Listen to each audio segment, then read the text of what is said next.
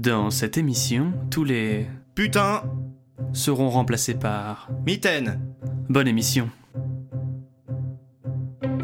Souvent, euh, on fait les choses, on fait les films euh, seulement pour gagner de l'argent. Mais c'est important pour tout le monde. Nous sommes tous euh, obligés de gagner la vie.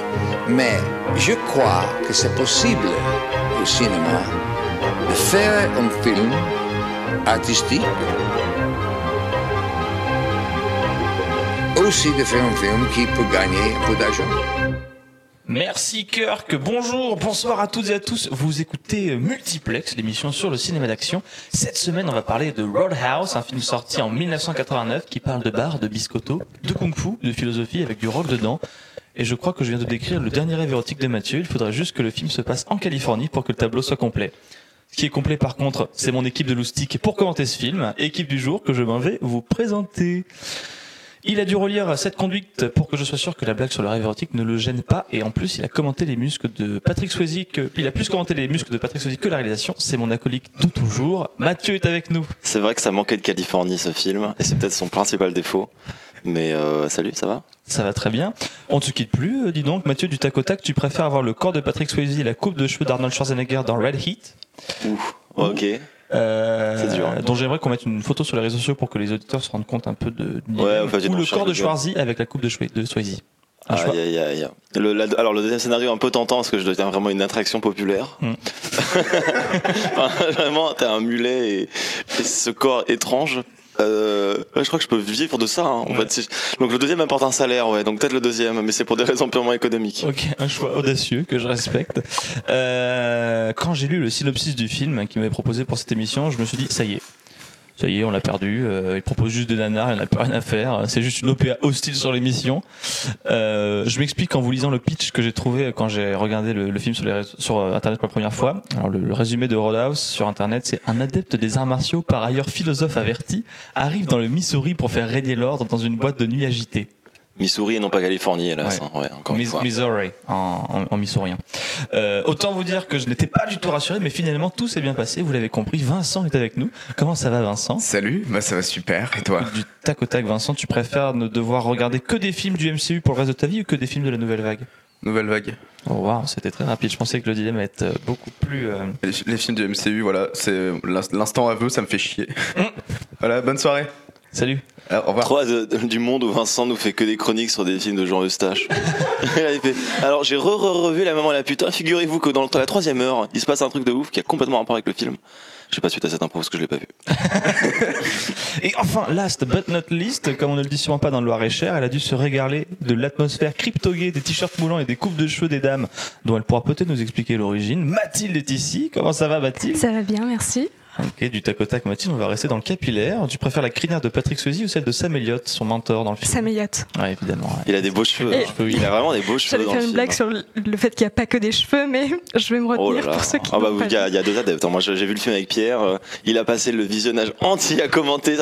Il était beau à cette époque, dis donc. On, Mais dirait toujours, pas. Oui, mais il a une moustache maintenant qu'il inscrit dans un champ social qui n'est pas le même que le film. Hum, oh. J'ai dit mot champ social sans être sûr de ce que je voulais dire, mais Mais moi j'ai je compris. me suis rattrapé. J'ai pas compris, mais ça a l'air d'être super. On va revenir sur la blague sur Jean Eustache. Petite parenthèse. Eustache. En moustache d'ailleurs. Avant de, de vraiment lancer l'émission, euh, c'est une, euh, une émission un peu particulière. Ouais, un peu euh, spécial, ouais. Un peu spécial. Alors pourquoi? Alors déjà, euh, vous l'entendez peut-être à nos voix fatiguées du matin. Nous enregistrons très tôt le matin pour des raisons euh, dues aux mouvements sociaux.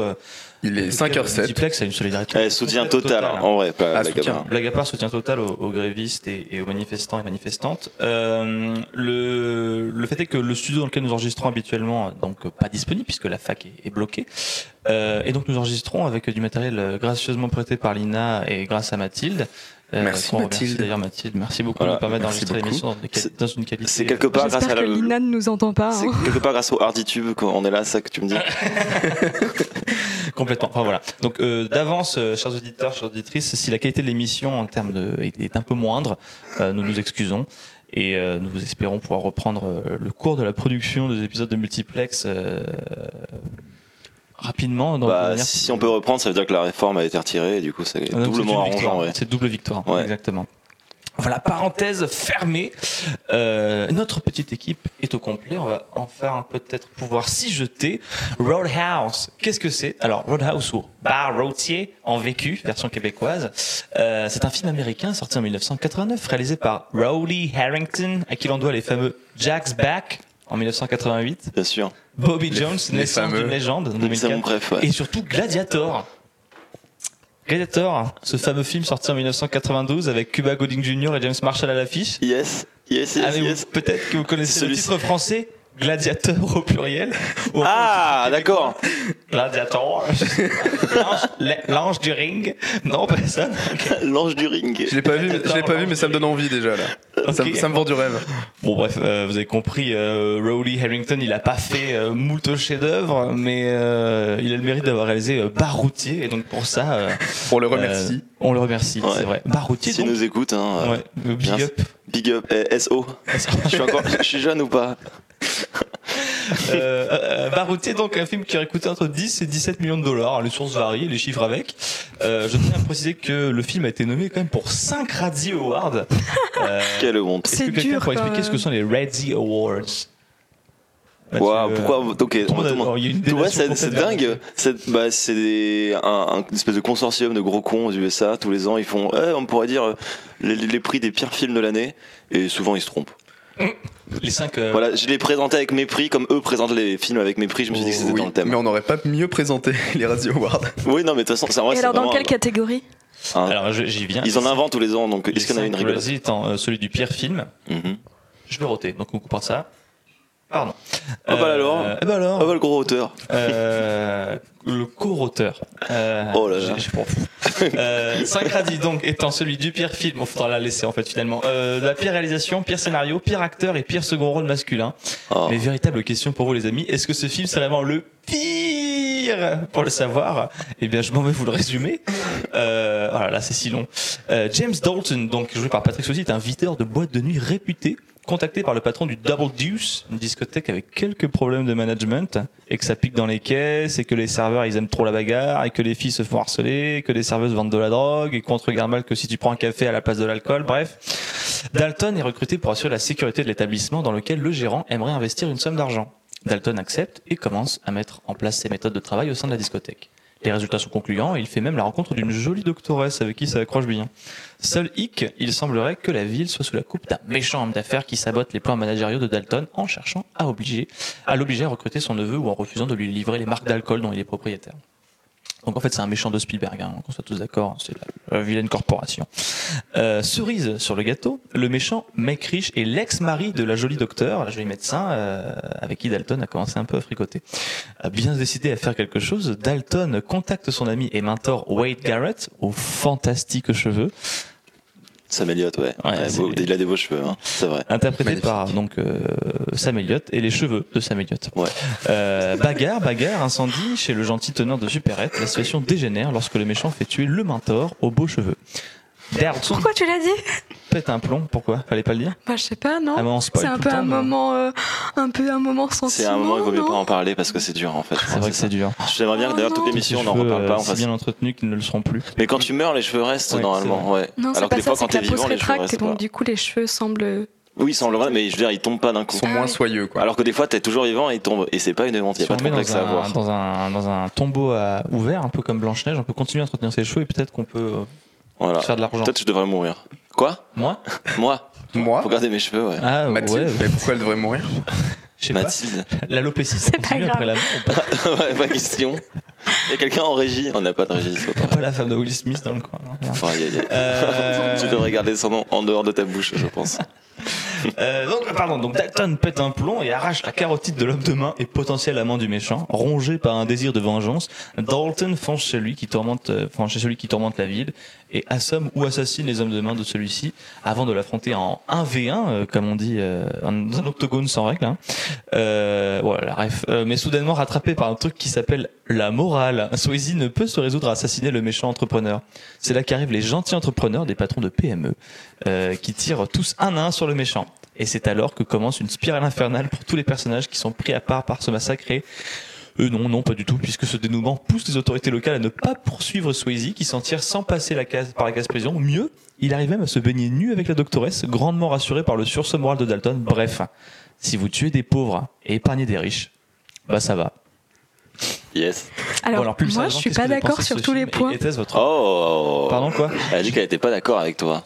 Ah ouais Euh, Est-ce qu'on peut parler du fait que tu viens de dire qu'un personnage était l'amant de Ben Gazzara Et moi, je suis pas d'accord. Je suis pas sûre que ce soit son amant. On peut Mais parler de ça c'est sous-entendu quand même, je trouve, à plein de moments. Bah, C'est sous-entendu qu'il s'est passé des choses en prison avec d'autres hommes, mais pas que c'est son amant.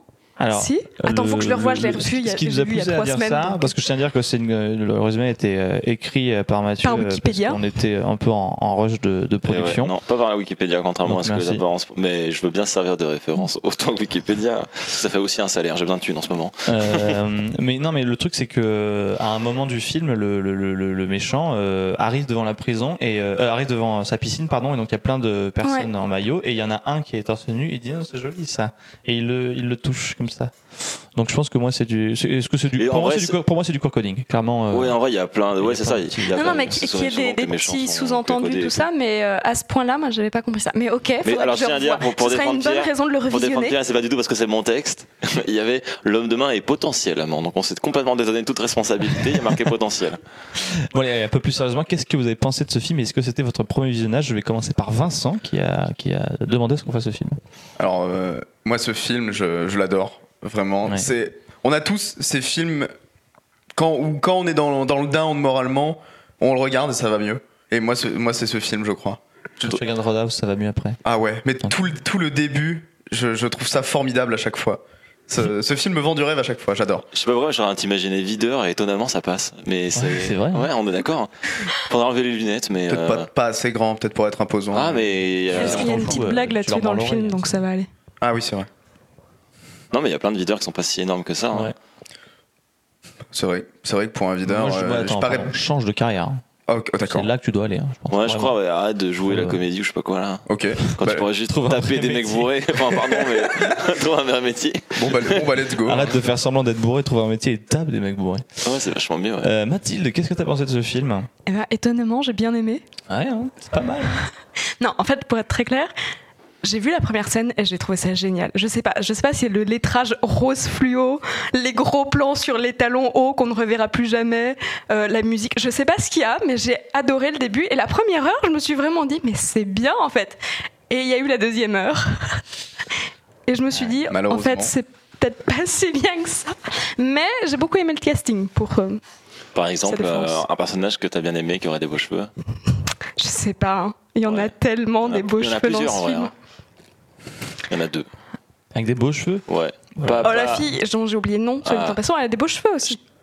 Euh, très ancré dans son époque, disons. On y a un débat cheveux là. Le docteur Elizabeth Clay joué par Kelly Lynch. C'est Ouais. ça, voilà. Oui, Kelly, elle s'appelle Lynch, ouais. Hmm. Oui. Aucun lien. Oh, attends, Euh, je parierai pas dessus. Sinon, aucun lien. Non, Aucun lien, j'ai vérifié. Euh, si, euh, Il me semble. son enfant s'appelle Shane Lynch et son père Robert Edward Lynch. Shane Lynch, s'appelle. elle a un lien. J'ai j'ai pas, la blague. Ah, c'est juste de l'absurde. D'accord. D'accord. Le fameux réalisateur Shane Lynch. À cause de Shane, il y a un lien. Oh Bah, oui. ils, ont, ils ont un lien, un lien C'est bon, je l'ai, avec euh, Shane Lynch. Je l'ai- c'est- il t'entend pas parce que c'est un con misogyne, mais euh, Mais non, j'ai pas entendu. C'est de Si, la blague pour. Ah, ça va. Écoutez, il est euh, très tôt. il est très tôt et on a un dispositif qui est vraiment pas très idéal pour s'entendre euh, uns les autres.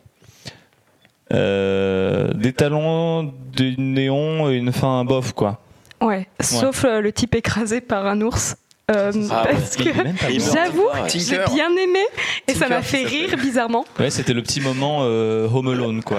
Euh, Et toi, et toi, Tinker, t'as vu quelque chose? Je me suis fait écraser par un ours. Non mais dit comme ça c'est très nul, mais en vrai sur le moment c'est un peu mieux que ça. Bien sûr. ouais, pas non plus Et sinon Euh, l'intérieur de Ben Gazzara, dont j'oublie tout le temps son nom donc je vais appeler les gens par leur nom d'acteur, ce sera Ah ouais. plus simple. Euh, mais il a un- une collection de c'est à mal, rendre ça. euh, jaloux un musée d'histoire naturelle. Moi j'ai trouvé Ouais. ça chouette, voilà. Moi, ça me fait énormément cringe, mais, euh, Mais du coup, c'est. mais ça fonctionne. Ça fait de lui un bon méchant Spielberg, ouais. C'est Brad Weasley, le nom du personnage. Mmh. Mathieu, qu'est-ce que t'as euh, pensé de ce film que nous avons vu ensemble J'ai euh, vu- je- franchement- Si tu manges, je le saurai. J'ai plutôt bien aimé. Ouais. Je trouve juste que je suis très déçu par la fin, la toute fin. Moi, je trouve que il y a un truc qui aurait pu se passer dans le film, qui est qu'à partir du moment où le mec arrache une carotide, le, le film devient prend un tournant euh, bah, assez sérieux d'un coup. Parce que tout le long, c'est un peu léger, années 80, et vas-y que ça se bastonne, et ah là là, il faut sauver la copine, machin. Et d'un coup, c'est, et vas-y que je t'arrache la carotide, et que je tue les hommes de main, machin.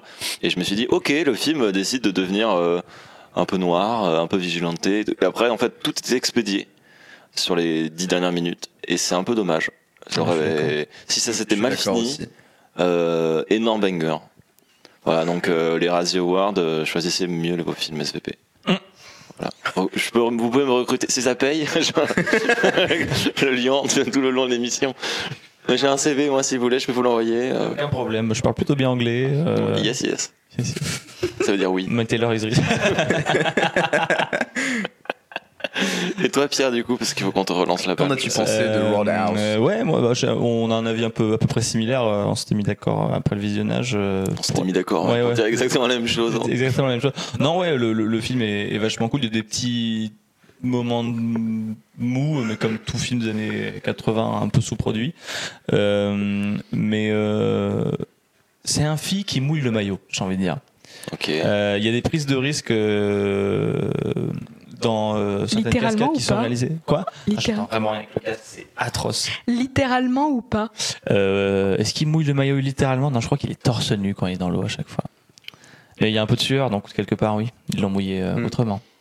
Euh, mais euh, Waouh. Ok. Continue. Euh, par rapport aux scènes de sexe, c'était c'était- c'est là que j'ai- Ah, Mitaine. le sexe, ouais. Ah, j'ai dit. Mitaine. Ouais. Ah. Mitaine. Ah, quand, il font- quand il fait son espèce de tai chi aussi. Ouais, mais il- il, a pas de, Il a pas de il a pas de, pas, pas, pas, pas, On pas- en pas de reparlera maillot. après de ça, la scène tai chi, non? On en parlera bien. après. Vas-y, du coup, tu disais, finis ton analogie, mouille le maillot. Euh, parce que donc il y a des- quand même des prises de risque matérielles. Je pense à la scène du, du pick-up qui traverse le, la concession automobile. Euh, Il y a des scènes de combat qui sont quand même relativement violentes, etc. Ce qui n'était pas forcément une évidence pour un film des années 80. Euh, la musique est cool. Je trouve ça vachement euh, intéressant d'avoir un groupe. euh, Enfin, la musique est souvent euh, diégétique, c'est-à-dire qu'elle enfin, elle fait partie de l'univers filmique. Et je trouve ça vachement chouette d'avoir intégré un groupe qui va rythmer à la fois la narration, mais aussi la vie du film. Ça, ça le rend vachement plus palpable. Voilà. Mais après, ouais, la, la fin, j'ai trouvé, il y y a une espèce de, de, de, de non-conséquence des actions des personnages que je trouve vraiment dommage. Est-ce que c'est le moment pour parler du, du remake qui se fait On peut en parler maintenant. Est-ce que c'est le moment pour dire qu'il y a eu une version Broadway de ce film Ah, Ouais, là, tu alors, marches sur mes plates-bandes, mais Voilà. aucun souci. Mais on en parlera. On- On en- tout ça, ouais. c'est prévu d'en Oui, parler. Ok, je, je- ok. je Je veux propose qu'on en parle coup- de ça parce que je, je connaissais pas, ça m'intrigue. Bah, t'inquiète pas. Il y a une chronique d'un gars qui s'appelle. euh, Enfin, je me souviens plus de son prénom, mais on l'appelle toujours comme ça. Et il va en parler, le gars. C'est moi, c'est moi le gars. Ah, C'est c'est moi toi je parle de ça. J'ai décidé d'être nonchalant cet épisode. c'est ma DA. ok, ok. Euh, voilà. euh, on va. On va... J'ai aucune énergie, c'est terrible. J'aurais dû reprendre un deuxième café avant d'animer. Euh, Roadhouse, c'est avant tout un film qui surfe sur le succès ascendant de Patrick Et Swayze. pourtant, ils surfent pas parce que du coup, c'est pas en Californie, je le rappelle. Et ça n'est pas c'est un vrai défaut du film. Quoi, ça n'est pas? Je sais pas, je sais pas ce que tu veux faire. Bah. J'allais dire Match Point, mais c'est pas le, le nom du film. Ah, purée, Point Break. Point Break. Point ouais. Break, ouais. Mais c'était bien essayé en tout cas. euh, Mais il surfe dans Point Break, euh, Swayze. Ah oui, il surfe, il fait souvent en parachute, il fait un braquage, et à un moment, Keanu Reeves doit lui tirer dessus, et il Il n'arrive pas, il le ciel. tire en l'air, ouais. Ouais. Un vrai cowboy. ouais. Euh, donc euh, Patrick Swayze, c'est un acteur qui va se révéler au grand public avec Dirty Dancing, même s'il a fait beaucoup de séries télé et de, et, euh, de quelques longs métrages avant, mais donc en 187 qui va vraiment euh, arriver sur le devant de la scène. Euh, Est-ce que Patrick Swayze, c'est un acteur qu'on apprécie autour de la table Et je vais commencer par... Je sais pas, qui veut commencer Euh, Moi, j'ai pas d'avis, donc comme ça, c'est fait. T'as pas d'avis sur Swayze Non, T'as vu Dirty Dancing ouais, Et tu n'aimes pas Dirty Dancing particulièrement non, je Merci. préfère Matchpoint. non, pardon, Ah Point oui, bah, bah, les deux, hein, par ailleurs, hein, moi, mais je suis pas très. Ouais, ouais, non, non, mais au- autant je, je trouve que dans Point Break, il est chouette. Euh, mais peut-être que c'est l'ambi- l'ambiance du film en général, le côté cool du personnage et tout. Et Dirty Dancing me laisse assez froide, donc euh, voilà. Et à la limite, j'ai presque l'impression de l'avoir découvert un peu là. Hmm. Et bon, c'était un bon moment. Mais euh, du coup, j'ai pas le côté oh, c'est un acteur qui vient d'ailleurs et que je retrouve dans ce rôle. Pas du tout. Ok, c'est Voilà. plutôt l'inverse, quoi. Ouais, exactement. Ok. Je vois que Vincent trépigne, ouais, excuse-moi, mais. ouais, Vincent. Alors non, je termine pas tant que ça, mais euh, euh, disons que euh, alors on va se moquer de moi. J'ai découvert Swayze avec ce film. Bah. Euh, non. Il y a pas de mal à ça. hein. que celui qui se moque euh, et n'a pas découvert Swayze avec Roadhouse te jette la première pierre. Fais gaffe, il y a beaucoup de cailloux qui vont arriver. Ouais, parce que Dirty Dancing est quand même assez connu comme film, mais, mais aussi J'ai assez j'ai pas vu. Dirty Dancing. Mm. Désolé. Mais par contre, euh, Tu ouais, vas adorer. Proba- Niveau nanar. probablement. Mais dans, dans Roadhouse, je le trouve formidable. Formidable. Une prestation euh, saisissante. Il était nommé au Radio Award, du coup, mais au pire Ouais. acteur. ouais. Euh, en vrai, euh, C'était pas pire second rôle, euh, les Radio Awards? Putain, ils ont nommé Sam Elliott, attends quoi? Ouais, Ouais, ouais. Les- Mais non les enfants de leur maman. Mm. Mm, mm, Ouais. Non, non, euh, et toi, Mathieu, qu'est-ce que tu penses de, de, Moi- Pa- de Patrick? Moi, j'ai beaucoup de sympathie pour Patrick Swayze, alors que j'aime pas tant ces films que ça, en général. J'aime pas trop Dirty Dancing. Euh, la BO de Dirty Dancing est géniale, hein, mais le film, on s'emmerde un peu, voilà. On se Oui, dit. mais qu'est-ce que Patrick Euh, Swayze a à voir avec la BO Non, bah alors, euh, pardon, mais parce qu'il danse vachement bien dessus, mais ça suffit Ah. pas à faire un film. Euh, euh, merde, j'ai déjà mangé. J'allais, j'allais redire Matchpoint. T'as créé une malédiction. J'adore Matchpoint, mais ça n'a aucun rapport avec ce qu'on raconte. Point Break, c'est un film euh, qui est sympa, mais qui est pas dans mon panthéon personnel. Et mais je sais pas. Je crois que c'est son mulet. Je crois que c'est son côté. Le mec fait ses trucs. Dans, dans, dans, dans Point Break, il y a une scène en parachute. Je sais, faut que je la casse cette anecdote à un moment, donc je la casse maintenant. Il y a une scène en parachute euh, où donc Swayze fait du saut en parachute avec des copains et en fait il saute vraiment en parachute. Et là vous allez me dire ah bah c'est cool. Oui mais en fait pourquoi c'est cool? Particulièrement parce que la prod voulait pas. Du coup ils se sont dit bah on va quand même pas envoyer un autre acteur dans le ciel et risquer de mourir. Du coup il est parti en week-end avec l'équipe technique faire du parachute dans son temps libre. Et il se trouve que du coup ils avaient des rushs. Euh, c'est quand même plutôt malin je trouve et plutôt plutôt cool et qui pose un personnage. Et ouais en, en vrai j'aime bien Swayze. Il peut un peu tout faire. J'ai l'impression le mec peut faire de la baston, peut danser. La poterie. Il, il peut faire de la poterie. Ah, c'est vrai qu'il joue dans Ghost aussi. J'ai oublié ça. Euh, et il joue pas trop mal. Il joue pas trop mal. Donc euh, moi j'aime bien Patrick Swayze. C'est un acteur complet, hein, finalement. voilà. Surtout, voilà. ce que, surtout ce que j'aime bien, c'est que je trouve fait que de la ce- poterie, ça que ce bien fait mec, euh, tu sens qu'il s'éclate dans ce qu'il fait. Ouais. Et, Ouais, et- grave. et ça, ça- ça tran- euh, sort de l'écran, je trouve. Mais je suis d'accord avec toi Mathilde, la poterie c'est important aussi. ouais. La poterie, c'est aussi important. Et toi Pierre? Je, je vais te faire les passes à chaque À fois. chaque fois, tu me fais les passes je me, je me sens, je me sens Griezmann aujourd'hui. Ah, oh. Ouais, j'aurais dû être capitaine. De- J'aurais dû être capitaine. Mitaine. Euh, J'ai redit. Mitaine. Mitaine. euh, Est-ce que. Ouais, il est là. Ah ouais, c'est vrai, t'es Voilà. pas touché par Patrick Swayze? Enfin, c'est une image. hein. Moi, en fait, je, Sinon, c'est- c'est vachement sur grave. écran, c'est quand j'ai vu euh, Hot Fuzz de Edgar Wright, parce qu'il regarde Point Break à un moment dans le film. T'as pas vu Brise de Nice aussi Je crois que c'est pour ça que j'aime bien Patrick Swayze en fait. Ah, vrai Parce que dans Bryce the Nice, il est obsédé par Body, le personnage de Matchpoint. On va dire Matchpoint, hein. Euh, non, de, de Point Break. Et du coup, il le voit partout et tout. Je crois que c'est pour ça que j'aime bien Patrick Swayze. Ok. Parce que j'ai grandi en voyant beaucoup de fois Bryce the Nice. C'est une bonne raison. Ce qui explique beaucoup de choses. Bryce the Nice, toi. Moi, ouais. Ok. Bah, c'est le cas de Bryce, hein, c'est pas le cas de Brice, tu vois. Oui, mais c'est Brice de Nice, c'est le cas de Bryce. tu vois. Non, c'est Bryce the Nice. Ok. Ouais. Un, petit, un, un petit extrait du rap? Oh non. Allez. Non, ça ira. Allez. Non, merci. Ok. Euh, dans le film, Patrick euh, donc est un fier combattant qui semble maîtriser le kung-fu à la perfection et n'utilise que pour faire le bien. Mathilde, je crois que tu avais quelque chose à nous dire sur les arts martiaux euh, au cinéma. Multiplex présente Un film qui vous passionnera, plein de péripéties haletantes, de rebondissements, d'actions et d'éclats. Alors n'oubliez pas de voir la suite. Faites un nœud à votre mouchoir. Alors moi j'ai beaucoup de, de compassion pour les scénaristes, mais vraiment beaucoup parce que je me dis que ça doit être vraiment compliqué de se renouveler et il faut toujours trouver des scénarios plus alambiqués. Euh, par exemple, et si on faisait un film euh, de plage à la montagne? Voilà, ce genre de choses qui va bientôt pouvoir arriver, mais qui était encore difficile il y a quelques années. Ou bien, et si on faisait un film d'action avec un personnage pacifique? Problème compliqué.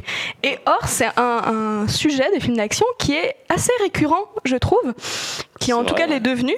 Euh, ces, ces personnages euh, qui se battent et qui pourtant sont censés être des non-violents. Et je me suis un peu demandé, mais, mais comment c'est possible? Comment on fait? Et si vous, vous êtes scénariste, comment allez-vous faire? Eh ben, la, la réponse euh, est dans Roadhouse. Mais, euh, mais avant, je- en regardant le Roadhouse, je me suis dit, Mitaine. j'ai dit, Oh là, mais calmez-vous là. c'est que- Mitaine. Arrêtez là. il est hyper tôt. J'étais en train de regarder Roadhouse et je me dis mais ça ressemble à quelque chose, ça ressemble à quelque chose. Et tout d'un coup j'ai- j'ai réalisé que ça ressemblait à, à Shane, l'homme des, des vallées perdues, si vous voyez ce que c'est. C'est un, un western des années 50 euh, de George Stevens avec un certain Alan Ladd qui raconte l'histoire d'un cow-boy euh, solitaire et toujours loin de son foyer qui arrive euh, dans une vallée où euh, un- les fermiers du coin sont en guerre avec le, le rancher local qui est très méchant et qui a décidé de dicter sa loi. Et oh, qu'est-ce que ça ressemble à Roadhouse? C'est normal quand Ou, vous regardez un peu. Pour tous les westerns du monde, en fait. Oui, oui. Mais ce qui est intéressant dans ce film, c'est qu'il y a quand même un gros thème central qui est la non-violence. Et donc pendant tout le film, et c'est relativement rare pour les westerns des années 50, il y a une tension euh, entre le monde du western qui est violent et les personnages qui se posent des questions, notamment le personnage féminin qui est assez connu pour euh, être un de ces rares personnages de western euh, à pas vouloir que euh, sa famille utilise des armes. Et, euh, Un et le héros a tout un, un conflit interne lié à ça. Et C'est euh, un chouette film, pour le coup. ouais. comment? C'est super, c'est un super film. euh, oui, oui, c'est un- vraiment un classique du western. Et si vous l'avez pas vu, je vous révèle pas la fin. Je vous laisse euh, euh, le voir. Mais, euh, mais en tout cas, c'est un, un western qui. Je suis en train de m'embrouiller. Du coup, la fin, c'est pas les patrons de PME qui tuent le patron de grosses euh, entreprises.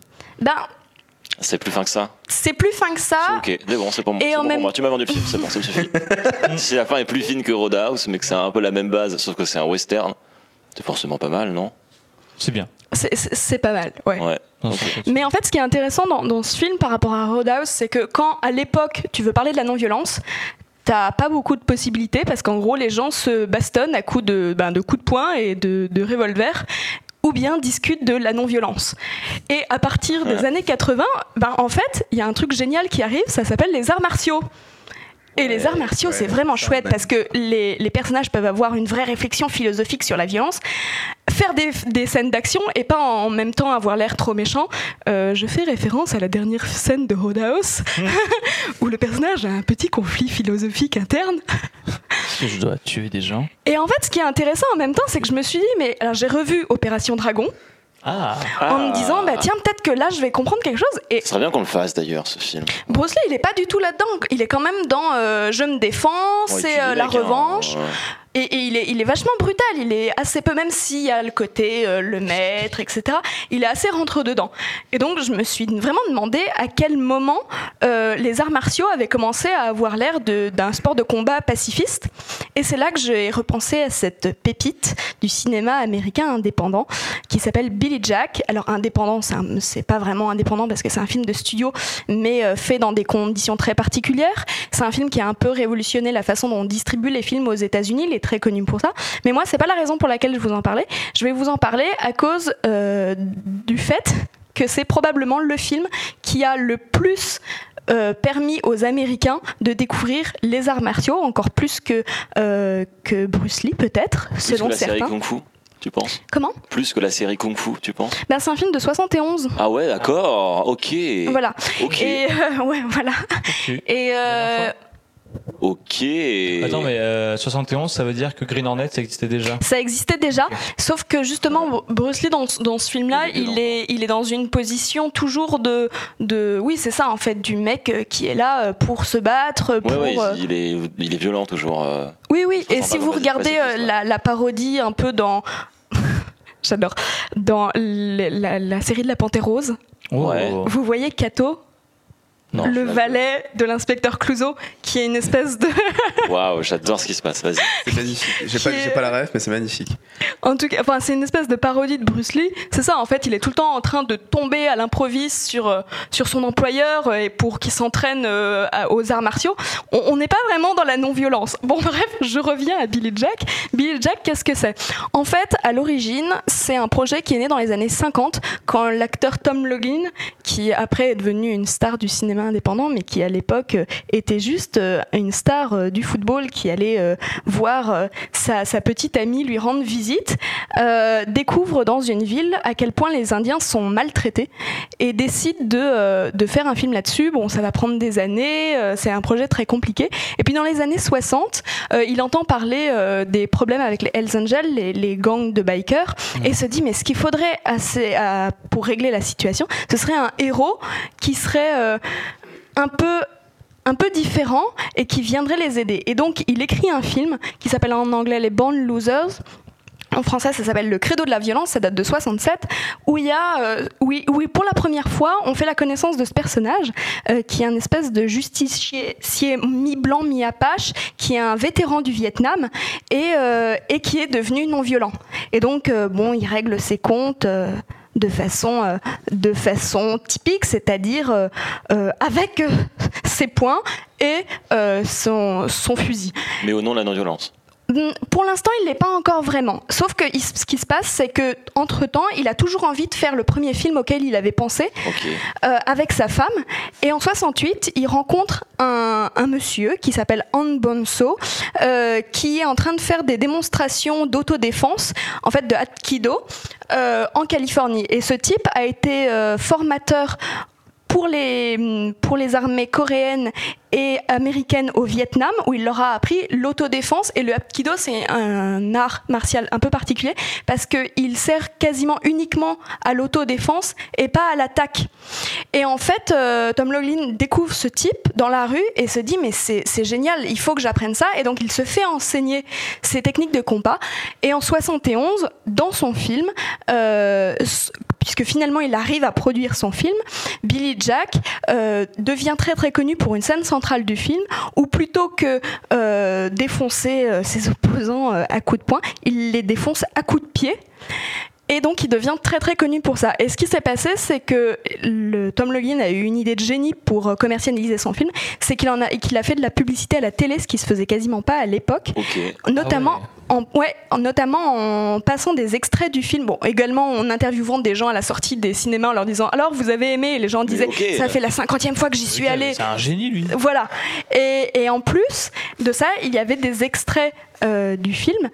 Et la scène qui passait beaucoup, eh ben, c'était la scène euh, d'Apkido. Et donc, certains, alors bon, moi je suis pas spécialiste, donc je vais peut-être pas trop m'avancer, mais certains disent que ce serait peut-être lui encore plus que Bruce Lee. En tout cas, avant Bruce Lee, en- avant la, la veine des gros films de Bruce Lee, qui aurait aidé à diffuser ce... euh, ouais exactement non seulement les arts martiaux mais aussi le côté parce que faut pas oublier qu'on est en pleine contre-culture et etc le côté peace de l'art martial voilà.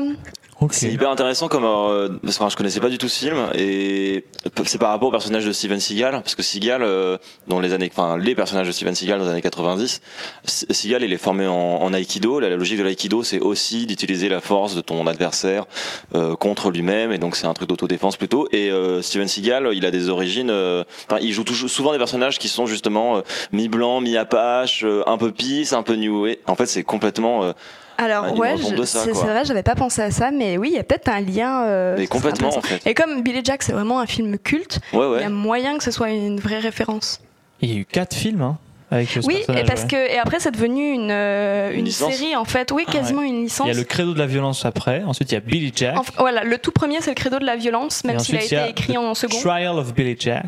Et Billy Jack Goes to Washington. J'aime bien quand il prend Washington, c'est important. Et euh, autant euh, les derniers valent pas trop le coup, autant euh, le credo de la violence, si vous aimez les films de bikers un peu sous acide des années 60, légèrement nanar, ça Ah, ça vous me- plaira. Et Billy Jack, c'est un film extrêmement bizarre, je peux pas dire qu'il est vraiment bien vieilli, mais si vous êtes intéressé par le, le poids de ce qu'il représente, je vous le conseille quand même. Ouais, ouais. Il fait du Hapkido dedans. Ouais, ça me vend du rêve tout ça. hein. Ok. Ça me fait beaucoup Et on le trouve au- en qualité VHS sur YouTube. Oh, Oh, formidable. Ok, Yes. ok. C'est pas tombé dans l'oreille de Moi, ça m'a fait penser à, quand tu as parlé de tout ça, à, à ce truc, ouais, c'est marrant, dans les années 70, cette émergence des vigilantes, il y avait ça, il y avait euh, Un justicier dans la ville, la ouais. ville. Enfin, lui, pour le coup, il est plutôt violent. Je sais hein. pas quand date. ouais, alors lui. euh, euh, je sais pas de quand datent les romans de Jack Reacher, tu vois, mais euh, c'est une bonne question. Bah, en fait, c'est parce que à cette époque-là, il y a un espèce de, enfin, il y a le, tout le monde revient du Vietnam, tout le monde est un peu dans une espèce, enfin pas tout le monde, mais des gens reviennent du Vietnam. euh, il y a cette espèce de rage générale et de, bah, j'ai fait tuer des gens, donc euh, je crois que le recours à la violence, il est beaucoup plus Oui, évident. et puis je pense que même Sans du côté des de- pacifistes, il y a des vraies questions, euh, Ouais. au sens que les gens qui aimeraient euh, pouvoir se défendre et qui en même temps euh, bah, sont. en- parce que c'est aussi le moment où se diffusent beaucoup euh, les philosophies orientales, etc. Mm. Donc le Ouais, ouais. rejet de la violence, tout ça. Je pense que c'est un peu le juste milieu pour. euh, Ouais, pour essayer de, Pour de, ça, genre de, de, de- oui, c'est l'expression de, de toutes ces tendances-là, ce, ce genre de film. Mais c'est, c'est trop. Je vais clairement voir ça dans la semaine, en fait. hein, perso. Mm. Voilà, je le dis. euh, Je suis chaud. Moi aussi, je suis chaud. En tout cas, merci beaucoup Mathilde. Cette chronique me permet euh, d'aborder un autre sujet qui est le traitement des combats et de la violence dans le film. Et je voulais savoir ce que vous en aviez pensé, puisqu'on en a un peu évoqué euh, ça euh, tout à l'heure, tous les quatre, euh, par rapport au moment où il y a vraiment un tournant qui s'effectue dans le film, où le film devient vraiment presque gore, en fait, euh, en tout cas très graphique. Bah, il devient très sombre d'un coup, je trouve. Mais euh, il- c'est pas à ce moment-là que les combats commencent. Il y en a dès le- la première séquence, en fait, où, où dans la toute première séquence où on voit Dalton gérer une situation de violence dans une discothèque. Et euh, moi, je trouve que le film, il a une, une des forces du film, c'est que euh, il tombe pas dans le kitsch, étonnamment, euh, dans le traitement de la violence. Ah ouais, ok, dans le traitement de la violence, ouais. Parce qu'au début, je me suis dit, Pas dans le lettrage du le, le film, il y a quand même beaucoup de. C'est ça, c'est ça que je Ouais, trouve intéressant, c'est qu'il y a un complètement. contraste entre le, le film est quand même relativement kitsch euh, dû à sa période de production, euh, enfin dans la période dans laquelle il a été produit, euh, donc fin, fin des années 80, mais euh, il y a un traitement de la violence qui est très intéressant, je trouve, euh, qui reste très vrai, très euh, très concret. Et je veux savoir ce que vous en aviez pensé, si avec moi qui avait ressenti ce truc-là, Vincent. Alors euh, déjà pour rebondir sur le fait euh, que le film global, globalement soit très kitsch, moi je trouve ça génial parce que je trouve, que le, film illustre parfaitement les États-Unis à, ce moment-là en fait dans ces années, dans les années 80 euh, où tous les tous les gens euh, dansent dans le, le club du coin parce que ils ont pas forcément d'autres trucs pour s'amuser euh, ou euh, aller dans les dans les bars dans ce genre de choses. Et Moi, c'est une. En vrai, on- je faisais des blagues sur la Californie, mais c'est justement pas du tout. Enfin, c'est c'est bien ancré. C'est une certaine Amérique, quoi. C'est l'Amérique de type Missouri Hmm. où tu ben, tu vas tu vas au bar pour pour boire des coups et danser et et puis euh, enfin on est plus du tout dans les Trente glorieuses. Il y a plus du tout cette espèce d'effervescence là. euh, Hmm. Mais tu peux te défouler autrement, ouais.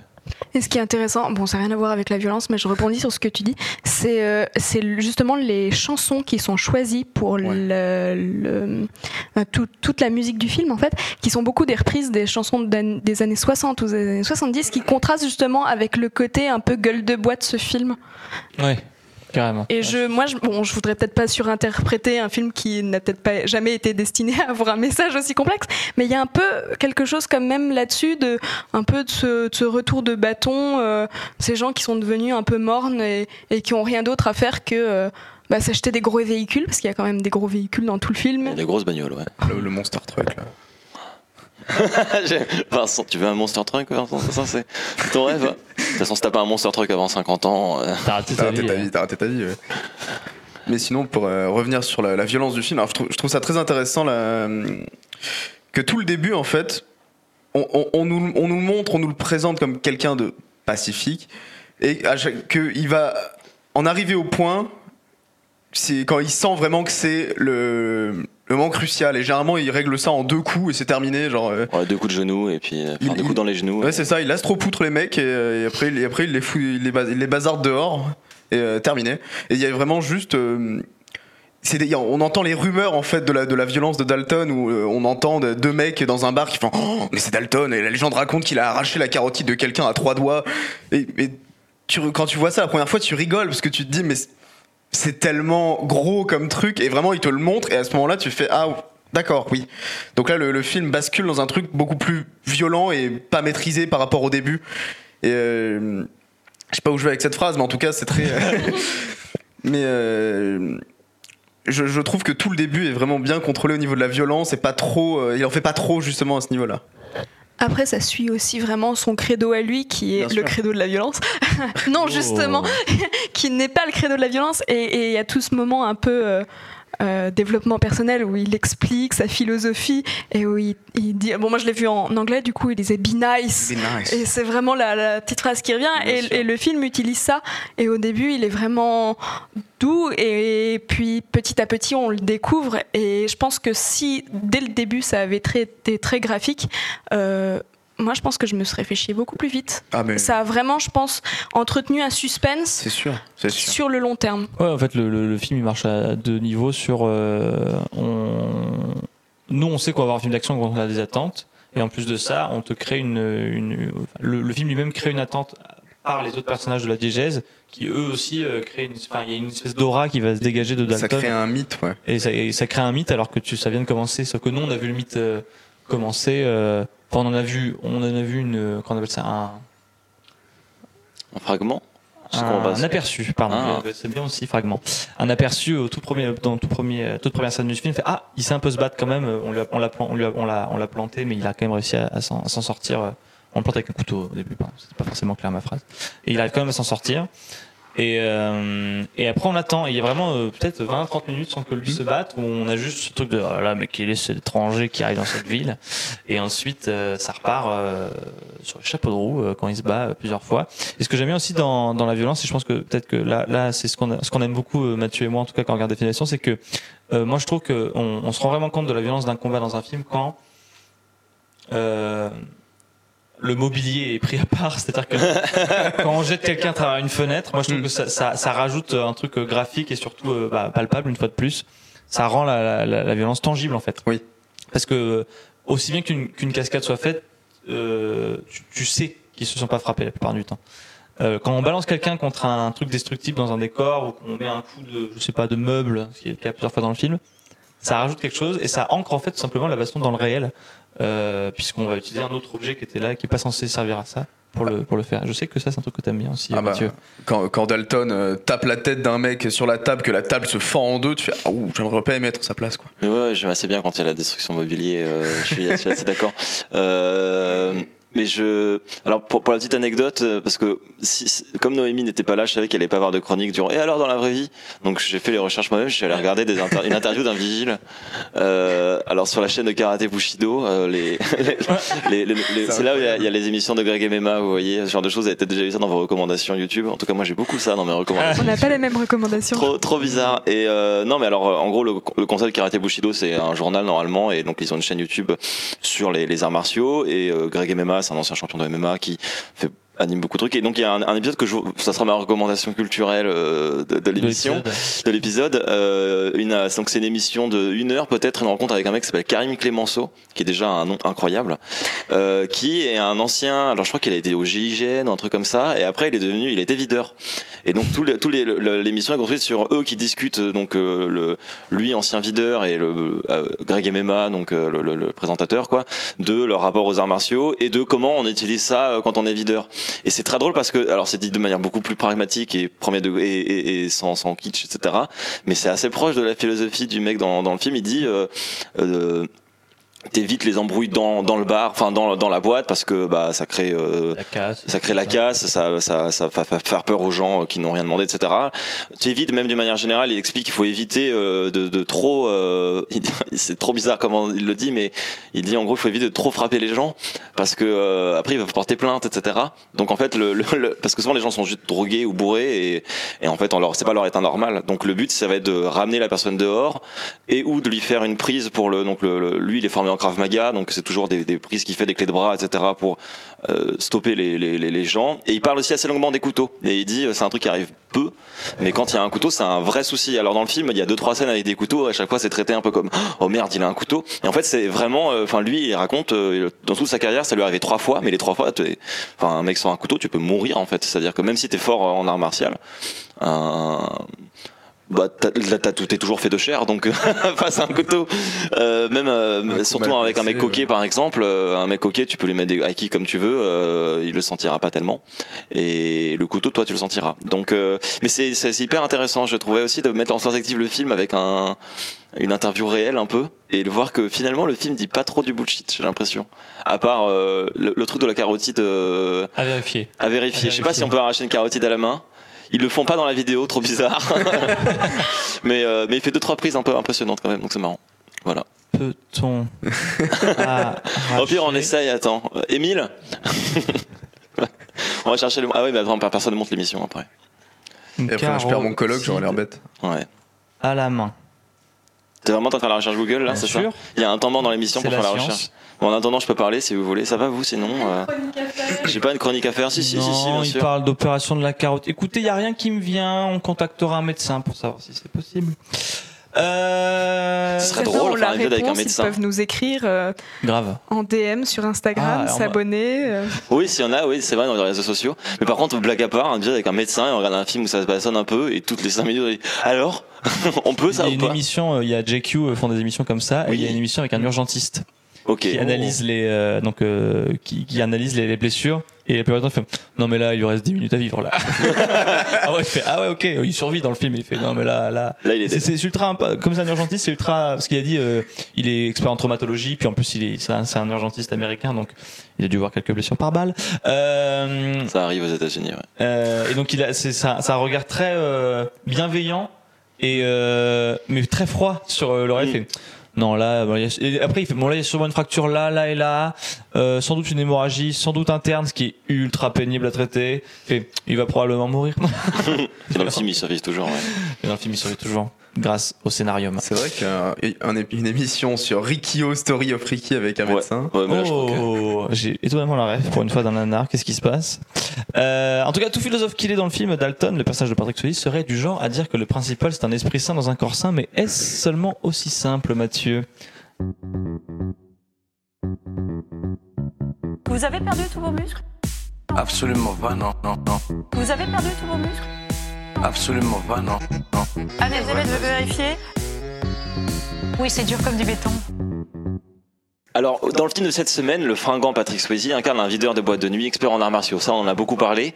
Mais je tiens à rappeler que quand même, il est formé en philosophie. Hein, il le dit à un moment, rappelez-vous, quand il rencontre la, la- la médecin, la doctoresse, il explique qu'il est passé par la NYU, hein, la New York University, qui est assez prestigieuse, hein, et qu'il y a étudié l'homme à la recherche de sa foi. Hein, c'est son sujet de mémoire apparemment dans le lore. Le doctorat, il a un PhD. Il a un PhD, oui. Ce qui veut quand même dire que concrètement, ce mec qui casse des genoux euh, a au moins une fois dans sa vie lu les Confessions de Saint Augustin ou, les, ou, les, pensées de Blaise Pascal. Non, mais faut se rappeler de ça en fait. Hein. Et ça, c'est je trouve ça génial. Et ça m'a donné envie de vous parler de philosophie et de muscles. Et tant qu'à faire, autant commencer par la base de la base en parlant un peu de Platon. Voilà, ce sera une chronique Platon parce que pourquoi pas. Euh, alors Platon, pour tous ceux qui se souviennent pas très bien de leur cours de terminale, c'est le disciple de Socrate. C'est donc un des tout premiers philosophes ever. C'est un grec qui a vécu euh, à la fin du 5e siècle et au début du 4e siècle. Avant JC, hein, du coup. Euh, pour la petite anecdote, et preuve, s'il en fallait une, euh, que c'est lui, le gars à convoquer, si on veut faire la philo en parlant de muscle inversement, Platon, c'est pas son nom de naissance, mais c'est son surnom. Ah. Est-ce que vous savez ce que ça veut dire, Platon? D'où ça vient? Non. Non? Dans la Marseillaise, Platon, Platon. Waouh Je te faire une blague avec. Platoon, mais là, Non, mais alors, J'en cherche une aussi, mais. alors Platon, ça vient du grec Platone. Non, mais en fait... Non, blague qui veut dire large et plat. Et en fait, c'est un surnom qui renvoie à son physique. Platon, dans sa jeunesse, euh, il a fait énormément de luttes. Et il était, en fait, apparemment, assez stock. Il était turbo- Et c'est- ouais, et en fait, Platon, c'était par rapport à ses épaules. Le mec avait les épaules larges et les gens l'appelaient large. Euh, et c'est resté. C'est pas dingo. Non, mais c'est pas dingo comme anecdote. J'espère que ça sera un peu pareil pour Pierre et que dans ces 2500 ans, on se souviendra autant de ses propos que de ses gros bras. C'est plutôt flatteur. Euh, et puis ouais. moi, moi, ça m'arrangerait si on se souvient de lui parce que ça veut dire que euh, il y a moyen souvienne un peu de moi. Oh. Hein, et ça me permettrait de résoudre certaines angoisses. Euh, mais oui, parce que si vous êtes dans l'entourage d'un mec dont la postérité se souvient, il y a moyen qu'on se souvienne de vous aussi. Hein, c'est le cas de la plupart des penseurs contemporains de Platon. Euh, on se souvient aussi de bon nombre d'entre eux, et même de ceux qui ont, dont on n'a plus aucune trace écrite. Contrairement à moi, par exemple, qui ai des traces écrites, j'écris dans une revue, je vous en ai déjà parlé ou pas. Euh, il faut dire que l'écriture de Platon aide pas mal à ça, à ce qu'on se souvienne de ses contemporains, puisque la plupart de ces textes prennent la forme de dialogues, euh, où diverses personnalités, souvent réelles, discutent et confondent leurs points de vue. Le plus célèbre de tous ces, de tous ces interlocuteurs, je l'ai mentionné tout à l'heure, c'est Socrate, hein, qui était le maître de Platon. Je vous fais un vrai cours de Et ça philo. veut hein. dire quoi Socrate? Ça veut dire petit. Alors gros là, franchement, Socrate, j'en ai aucune Petit idée. gros. Petit gros Mais et il a- grand large. Je sais qu'il avait pas un physique très impressionnant pour le coup, Socrate. Et il était même apparemment assez laid, c'est marqué dans. Peut-être que ça veut dire petit et gros. Donc il y a un monde où, hein, je ne sais pas, je suis Ça pas du tout hilarant que. Enfin, je- du coup, pour moi, Socrate et Platon, c'est Laurel et Hardy désormais. mais- C'est euh, non, c'est euh, Terence Hill et Bud Spencer. hein. Donc Socrate qui était le maître de Platon et qui est d'ailleurs généralement le protagoniste le protagoniste euh, des dialogues, celui avec qui on vient échanger. Aussi Socrate, si vous n'avez lu aucun de ses textes, vous connaissez au moins une de ses allégories. L'allégorie de la Caverne. de la caverne, oui, bien sûr. Et dis donc, vous avez, vous avez Euh, tous moi- le bac. Hein. Moi, Ouais. je l'ai le bac, hein, d'accord? Ouais, Donc, ouais. euh, faut suivre. Hein. Mais moi, j'ai Euh, j'ai un bac L, TKT, j'ai lu, j'ai lu euh, Platon et. Donc c'est une allégorie platonicienne, c'est-à-dire que c'est ce que pense Platon, mais dans le livre, elle est défendue par Socrate. Socrate. C'est lui qui la formule. Hmm. Alors je vais pas vous faire un long cours sur Platon et encore moins un cours sur l'allégorie de la caverne, parce que c'est pas le sujet. Euh, mais je voulais ici vous expli- vous expliquer un point important de la pensée de Platon. Il y a un lien avec le film à un moment, je vous jure. Euh, c'est ce qu'on appelle la théorie des idées. Il y, a- il y aura un lien. Je vous promets, écoutez-moi, regardez-moi, je vais partir de la théorie des idées, je vais revenir à Roadhouse sous vos yeux ébahis. Euh, alors pour vous, l'ex- pour vous l'expliquer, vous expliquer la théorie des idées, je vais m'inspirer d'un exemple super célèbre tiré de la, la République, un livre de, de Platon. Livre 10, la République c'est le nom du livre, livre 10 c'est le nom de la partie du livre. Euh, L'exemple des trois lits. Je ne vais Ah. pas du tout vous recontextualiser cet exemple, parce que si je commence à, vous, à le faire, ça va durer des plombes. Euh, et d'ailleurs, même, je vais me permettre de pas citer le texte directement, je vais simplement vous le vulgariser, ces idées. Pas perdre de temps, quoi. Donc, prenons un lit. Prenons un lit, n'importe lequel. euh, prenons par exemple le mien, hein, celui sur lequel je dors. Alors, il est composé d'un cadre de lit métallique blanc. euh, c'est un lit Ikea, le Nestoon, hein, pour rien vous cacher, sur lequel il y a un matelas 140 x 200. Il y a des draps sobres et udis, très élégants. Euh, deux oreillers plutôt fermes et un plaid gris, un plaid gris anthracite très très doux. Euh, voilà, ça c'est mon lit, c'est un lit. Euh, là, on arrive déjà à deux types de lits. Il y a mon, il y a mon lit, puis il y a l'idée même de lit. Hein, le, le lit comme concept, le lit, euh, le lit dans mon lit n'est qu'une incarnation. Il y a le lit, les idées de lit, le, le, le concept lit, et puis il y a mon lit. Ok? Là, vous me suivez? Donc, d'un côté, il y a l'idée de lit, de l'autre côté, il y a le mien.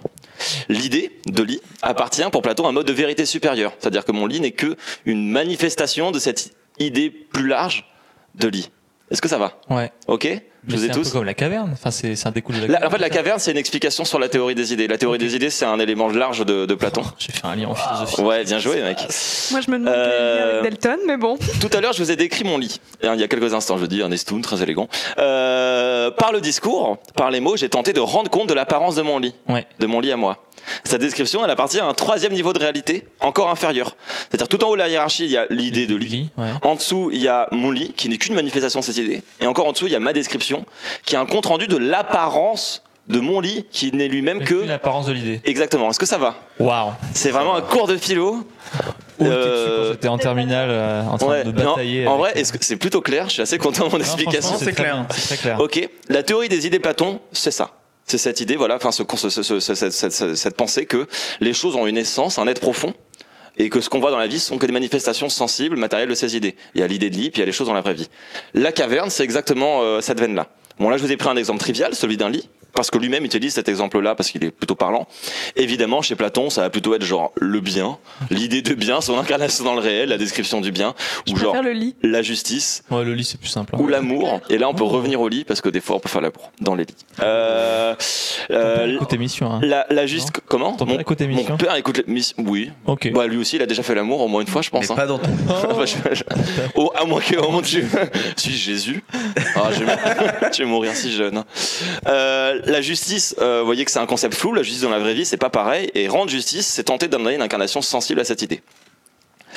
Euh, aussi, si vous vous le demandez, le rôle du philosophe pour Platon, ce sera justement d'être celui qui cherche la vérité, c'est-à-dire celui qui enquête sur les essences, celui qui se demande mais qu'est-ce que c'est que la justice au fond?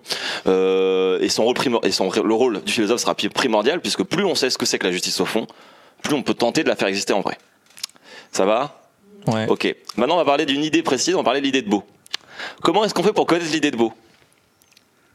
Ah. Ah, attendez, vous voyez les liens ou pas? Est-ce qu'on- est-ce que tu veux non, aller non. parler de Kant ou pas là? Non, j'ai toujours été sur Platon. Dans. Phèdre, un autre livre de Platon, Socrate, a une théorie qui devrait vous faire marrer. Euh, dans ce dialogue, le maître de Platon avance que l'amour des beaux garçons peut servir de première étape pour se rapprocher de l'idée du beau. Ah. C'est littéralement Socrate qui le dit. Pour mieux s'expliquer, il va construire une autre allégorie parce qu'il adore ça. Euh, il va proposer de considérer l'âme comme étant constituée de trois éléments. Deux qui ont la forme d'un cheval et un troisième qui a l'aspect d'un cocher. Bon, en gros, imaginez que votre âme, c'est euh, un mec à cheval, quoi. Ou une petite carriole, euh, voilà. Euh, le plus grand bien pour l'âme, c'est de réussir à voler à travers les cieux ou de se déplacer dans l'espace, quoi, de faire avancer les chevaux. Parce que en fa- en fait, concrètement, c'est les cochers d'Apollon, c'est ça son image. Donc c'est un cocher qui vole, mais euh, faut imaginer que le mec arrive à se déplacer avec ses chevaux, quoi. Ok. Ok. À voler avec ses cheveux. À tra- ouais, voler à travers les cieux, c'est-à-dire se rapprocher du monde des idées. Ouais. Euh, en gros, le but de l'âme, ça va être de réussir à s'en s'élever, voilà, par euh, ces cochers magiques, quoi. C'est une image, hein. Mais euh, est-ce que ça va? Ouais. Ouais. Euh, Étonnamment investi et je crois que je comprends tout. Dans l'allégorie que développe Socrate, euh, la vue du corps du beau garçon, c'est elle qui va permettre la première mise en mouvement de l'âme vers les cieux.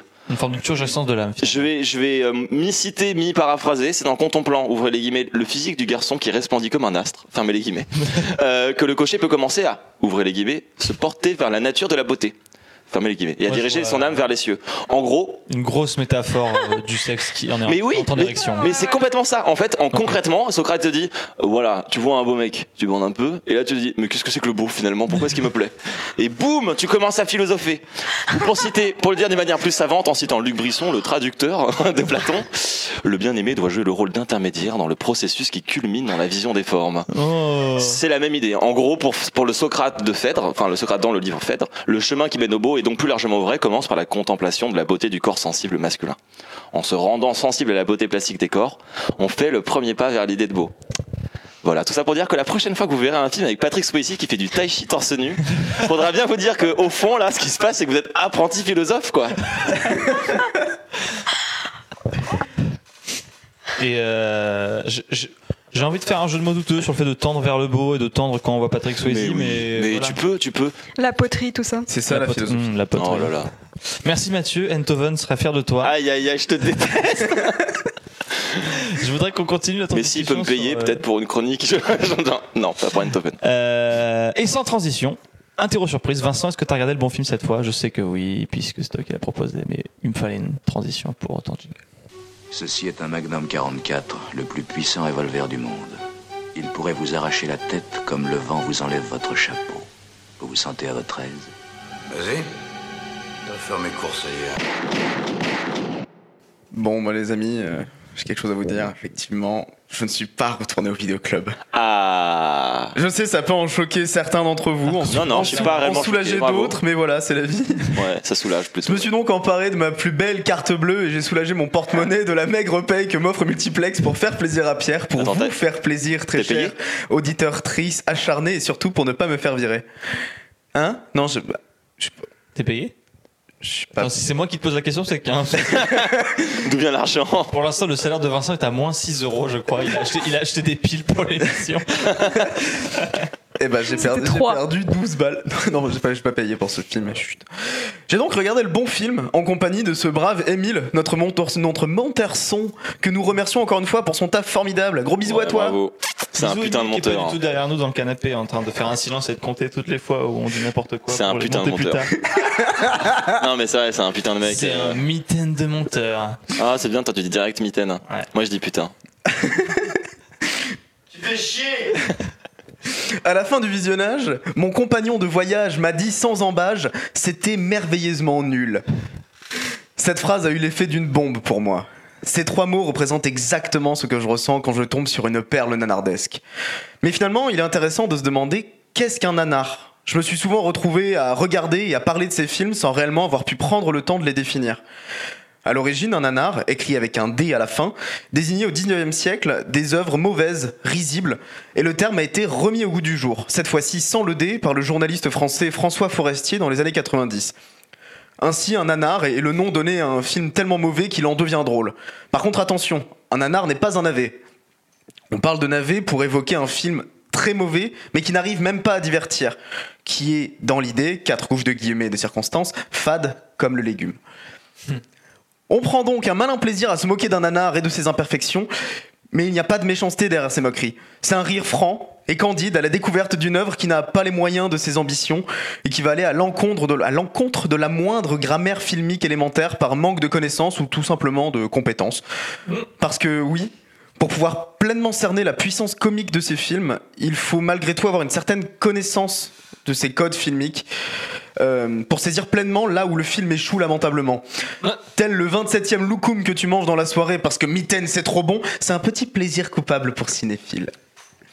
Le nanar fait partie du cinéma d'exploitation, c'est-à-dire qu'il s'agit généralement d'un cinéma peu cher où l'on va privilégier la quantité plus que la qualité. Souvent donc, à partir du moment où un cahier des charges assez maigre, voire inexistant, concernant l'histoire est un minimum respecté, les réals sont complètement libres de faire ce qu'ils veulent de leur film. Et c'est là que la magie opère. Où le génie involontaire va ramper dans la même fange que les débilités les plus saugrenues. Le nanar peut être n'importe quel style. Action comme Whitefire de Jean-Marie Palardi, horreur comme le magnifique Virus Cannibal de Bruno Mattei, ou euh, romance comme le, comme le maintenant le mythique The Room de Tommy Wiseau, juste pour citer quelques films. Dans un monde où le système D est quasiment l'unique moyen de faire avancer la production, le réel moteur de ces films, ou tout du moins de ses meilleurs représentants, va surtout être la passion et la sincérité de son réalisateur, qui va croire dur comme fer d'avoir réalisé le nouveau Citizen Kane. Et malgré tous les efforts et la bonne foi mise en jeu, bah, euh, le film est une daube qui pue seulement euh, se vautrant dans son vomi. Ça arrive. Ouais, une mauvaise sortie en boîte, quoi. Exactement. Les nanars sont des Rapport au film. Ouais, Ouais, ouais, ouais. les nanars sont des mauvaises sorties en boîte. Nous avons droit à toutes les choses les plus improbables dans les nanars, créant une esthétique, des codes filmiques bien à eux. Le mauvais goût va côtoyer un jeu d'acteurs quasi inexistant, des musiques venant d'un autre monde, des bruitages type impact de coups de poing ou crissement de pneus à tout va, une pilosité qui semble avoir une conscience propre, des, im- des- des images, des images de stock shot à l'appel, ce sont des images libres de droit pour ceux qui ne savent pas, ou des doublages français qui pourraient retuer Roger Carrel de médiocrité. Oh non. De la même manière la- Je me rappelle Ah, ça fait mal. hein. Ça fait très mal. De la même manière qu'on va dire à un enfant innocent Oui, mon chéri, ton dessin, il est très beau. Eh bien, on va être attendri, amusé de ces films qui tentent, qui expérimentent. D'ailleurs, l'autre nom du nanar est le mauvais film sympathique. Oh. Parce que finalement, qu'est-ce qu'il y a de plus humain que l'échec flamboyant d'une personne convaincue pleinement de la qualité de son artisanat? Mais Waouh. Waouh. Waouh, waouh, waouh. Cependant, il ne faut pas confondre les nanars avec un autre type d'œuvre aux ambitions moins nobles et beaucoup plus pécuniaires. Des films comme, vous avez déjà dû en entendre parler, comme Sharknado ou Velocipastor. Ce, ce sont des films qui empruntent l'esthétique et la grammaire nanardesque en sachant pertinemment qu'ils sont mauvais. En bref, des films qui sont pas des nanars mais qui vont capitaliser sur, euh, sur cette esthétique. Pour reprendre l'exemple du dessin euh, de l'enfant d'un peu plus tôt, c'est comme si un adulte venait vous voir et vous dit T'as vu mon dessin, comment il est moche? C'est marrant, hein? Vas-y, rigole maintenant. non, pas trop envie. euh. Voilà, c'est un peu, c'est un peu ça le problème. Pour parler de nanar qui est conscient de sa nullité, de, de film pardon, qui est conscient de sa nullité pour faire rire, on parlera plus de comédie nanardesque que de nanar. Bref, oui, j'en conviens, le visionnage d'un nanar est une pratique très étrange parce que l'on va volontairement chercher à voir un mauvais film. Je trouve qu'il s'agit de quelque chose d'assez unique dans le monde de l'art. euh, populaire, on va dire, euh, assez commun, où plus une œuvre va être branlante et mal faite, mais assumée pleinement et possédant une réelle volonté de vivre et d'exister, plus notre plaisir sera grand. Parce que, avant tout, le nanar est une pratique collective qui resserre les liens entre vos potes et vous. Tous réunis sur un canapé, une bière à la main, à rigoler, à profiter, en continuant de faire exister ces films qui ne demandent qu'à rester dans la mémoire. Et comme dit Shakespeare, oui, je cite Shakespeare, le beau est immonde, l'immonde est beau. Oh. Oh, waouh. Tout l'immonde et les gens. Je propose qu'on fasse une société collective du MFS, mauvais film sympathique. On pourrait faire des pins, des badges MFS. MFS. Ça- En plus, ça fait. M- ah ouais, j'aime bien. MFS, ouais. MFS, ouais. ça me va. Le pitch qu'on on Bardot. philosophe, pardon, mais en disant ça, on commence à philosopher, hein, je le rappelle, Oh. puisque dans la contemplation du du beau beau. corps de l'homme essentiellement, euh, c'est Socrate qui le dit. MFS. Ah là là, merci euh, Vincent pour cette belle déclaration et mais aussi ce cadre que tu viens de donner euh, dans notre appréciation de Nanar, euh, c'est important. Après la minute philo, la minute nanar.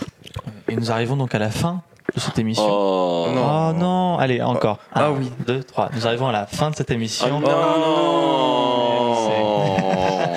Merci pour votre spontanéité. Oh mon dieu, il y a un avion qui tombe. Oh non, les tours jumelles Je m'en fous, on la garde en montage.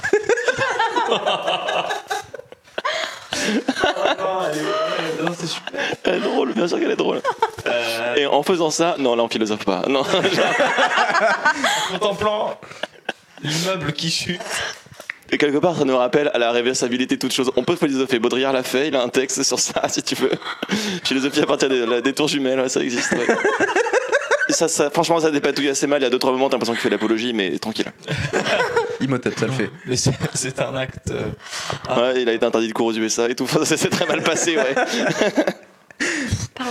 Euh, bon, tout ça pour vous dire que c'est bientôt la fin de l'émission, mais euh, avant de nous quitter, j'ai quand même décoté quelques infos sur le, sur le film. Et c'est Ah. Ah. Oh non, il y a un deuxième. Ah non, la deuxième tour C'est horrible comme blague. Pierre, mais et pourquoi vous m'appelez toujours Pierre? C'est bien votre nom. Votre surnom, ça doit être Pierrot. Non. Mais c'est vrai, ça. Pourquoi vous m'appelez toujours Pierre? Euh, On va commencer par euh, une petite Ah, info. il y avait GE qui est venu dans le studio. Non. Patrick Swayze s'est entraîné avec le champion de kickboxing Benny Urquidez, qui Oh. a également fait une petite apparition dans le film. Alors Urquidez, qui est aussi un chorégraphe de combat pour le cinéma, qui a notamment travaillé sur les productions hongkongaises de Jackie Chan, donc c'est pas euh, Ah ouais ouais, c'est pas Joel Clodo, euh, mais surtout un pionnier du full contact. Ok Petite carrière, le gars a fait 58 combats, en a gagné 57, donc 49 par KO. Waouh Et le seul qui n'a pas gagné, c'est parce qu'il a fait un nul. Ok. Donc il a littéralement jamais perdu. Stylé. Euh, par contre, il fait très peur. Physiquement, il inspire la terreur. Il est- Par contre, genre, comme ça, on se dit, le mec a l'air adorable. Ouais, parce que tu sais, la plupart du temps, je trouve que les gens qui font du. La, la plupart des gens, bon, à part euh, euh, Connor euh, McGregor, ouais. McGregor, Et le mec, il a battu le Rabi. euh, c'est euh, non, ils, ont, ils inspirent tous une forme de sérénité. Comme Patrick Swayze. C'est vrai. Non, mais parce qu'ils ont un truc. Non, mais c'est vrai, ouais, je suis c'est- d'accord avec C'est toi, une ouais. sérénité de truc. De, je pense que c'est. En fait, si tu me saoules, je te défonce. Donc, tu t'a- t'abordes la vie. euh, Mais de toute avec- façon, tu rencontres un grand mec qui fait peur baraquer le soir au coin d'une ruelle, t'as pas envie de lui chercher des Non, noises. des noises, je suis d'accord. Mais lui, il est tout petit. Et il a des cheveux de clown. Comme Socrate. Comme petit. Comme Socrate. Un petit. Voilà. Mais ce que tu dis est très vrai. Je vous invite à googler un jour dans votre vie Georges Saint-Pierre, qui est un champion du UFC euh, québécois, Ouais. qui a l'air très Qui gentil. joue dans Non. Captain, euh, c'est- dans- ah non Captain. America. Il joue dans Captain America. Ah oui, c'est oui, c'est celui-là. C'est Oui. Batroc. C'est celui-là. Oui, il a l'air sympa ce mec. Il a tu l'air vois, tu sympa. dis, il a l'air sympa. oui, il l'est, mais. S'il veut, il te détruit. Ah, oui, et puis pas qu'un peu. Hein.